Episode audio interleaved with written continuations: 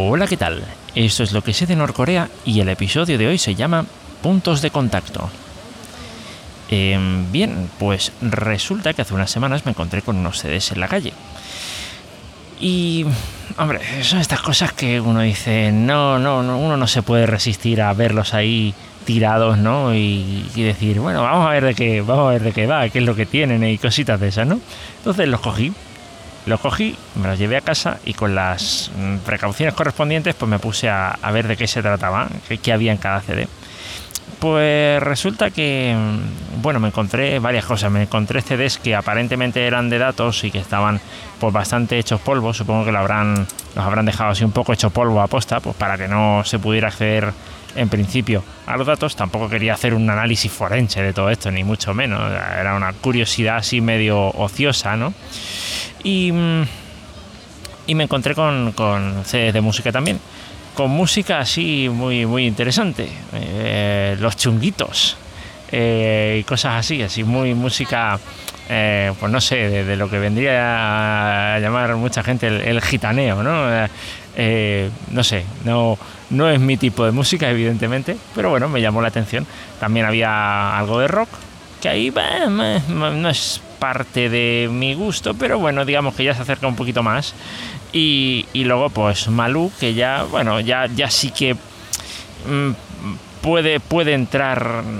A ver, yo es que tengo variedad de gustos, no es que me guste un solo estilo. Eh, y quizá a lo mejor el único problema que le pongo a la música es las letras, porque prácticamente si no fuera por las letras yo podría hasta engancharme al reggaetón, o sea que por ese lado no habría mucho problema.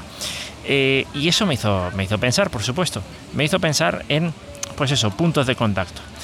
Eh, ¿Por qué me puse a pensar en eso? Bueno, pues porque básicamente me puse a hacer como el perfil psicológico mmm, de la persona que posiblemente haya tirado eh, haya tirado esos CDs, ¿vale? Había reggaetón, creo que también, ahora que lo pienso, no, no sé, eh, o eso, o no, no, no sé, pero vamos, con todo lo que tenía, podría decir por el hecho de ser CDs, eh, la persona en sí puede que tenga unos 30 o 40 años de edad y por el tipo de música seguramente eh, se trata de una persona de etnia gitana, ¿vale? Mm, hasta se me ocurrió pensar en la escena, es decir, una persona tiene ahí eh, un montón de CDs, están en el coche, va pasando con el coche, los tira por ahí y ya está. Y no sé, me, fueron las escenas que se me vinieron a la mente, ¿no?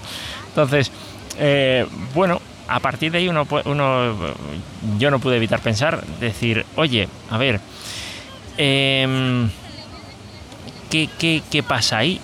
Que, eh, es decir, hay música en la que esa persona que aparentemente pues no, digamos, por eh, cultura y por tal, a lo mejor no comparte los mismos, los mismos gustos que yo, sí que hay, eh, sí que hay ciertos puntos de contacto, ¿vale? Entonces, eh, a partir de ahí me puse a pensar, por supuesto, en los rumores que se transmiten en Corea del Norte. No sé dónde escuché que decían que sí, que, lo, que, a pesar de, del hermetismo que hay, a pesar de, digamos, lo controlada que está la gente, se transmiten rumores. Ahora uno dice, si tú no te, si se supone que en teoría tú no te fías de mis, tú no te fías de, mi, de nadie más que de tus familiares y a lo mejor ni siquiera eso, ¿vale?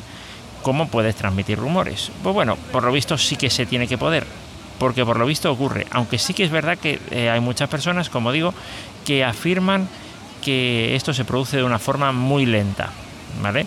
Eh, no tengo muchos datos, ¿vale? Aunque intentaré buscar algo, a ver si es que puedo encontrar, pero no tengo muchos datos sobre el tema, pero sí que es un, eh, es un fenómeno curioso, ¿no? Eh, que valdría la pena, vamos, por lo menos creo que valdría la pena estudiarlo. Yo por lo menos quiero estudiar un poquito cómo funciona, cómo funciona eso. Es decir, mmm, digamos, desde el punto de vista, vamos a decirlo así, medio técnico, ¿no? Cómo funciona la transmisión de rumores.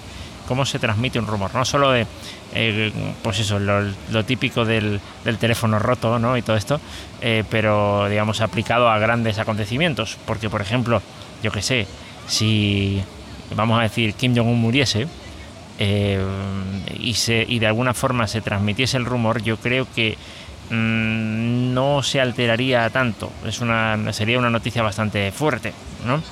Pero si ya estamos hablando de, cosas así como, por ejemplo, eh, si Kim Jong-un eh, iba a ser la sucesora de Kim Jong-un, pues ya, claro, ahí hay ya ciertos matices y hay ciertos rumores. No sé si te acordarás, pero el año pasado se estuvo, vamos, más o menos por esta fecha, de hecho, se estuvo hablando mucho de que si ella podría llegar a ser la sucesora de, de, Jong-un, hasta que de pronto apareció y ya parece que esa, esa teoría está un poquito descartada, ¿no?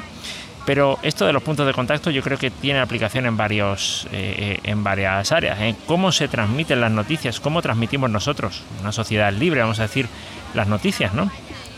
Cómo es que, por ejemplo, hay determinados rumores sobre lo que pasa en un estrato social y en otro que al final trascienden de un, de un lado al otro cuando se supone que uno, yo que sé, en sitios a lo mejor donde hay una cultura más cerrada, en donde sí o sí no te juntas con, nadie o, digamos no quieres tener no quieres tener contacto con nadie de un estrato social distinto eh, al final hay ciertas ciertas noticias o ciertos rumores que se transmiten eh, cómo se transmiten, cómo se pervierten, o sea, cómo se, eh, cómo se corrompen, etcétera. Es, un tema interesante. Me, llamó mucho, la atención y madre mía lo que pueden dar de sí unos CDs. A que sí.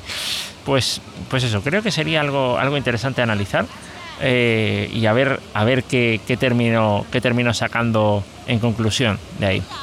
Y nada, esto pues es simplemente una reflexión así un poquito en voz alta que quise compartir en este episodio y nos encontramos en el siguiente. Hasta luego.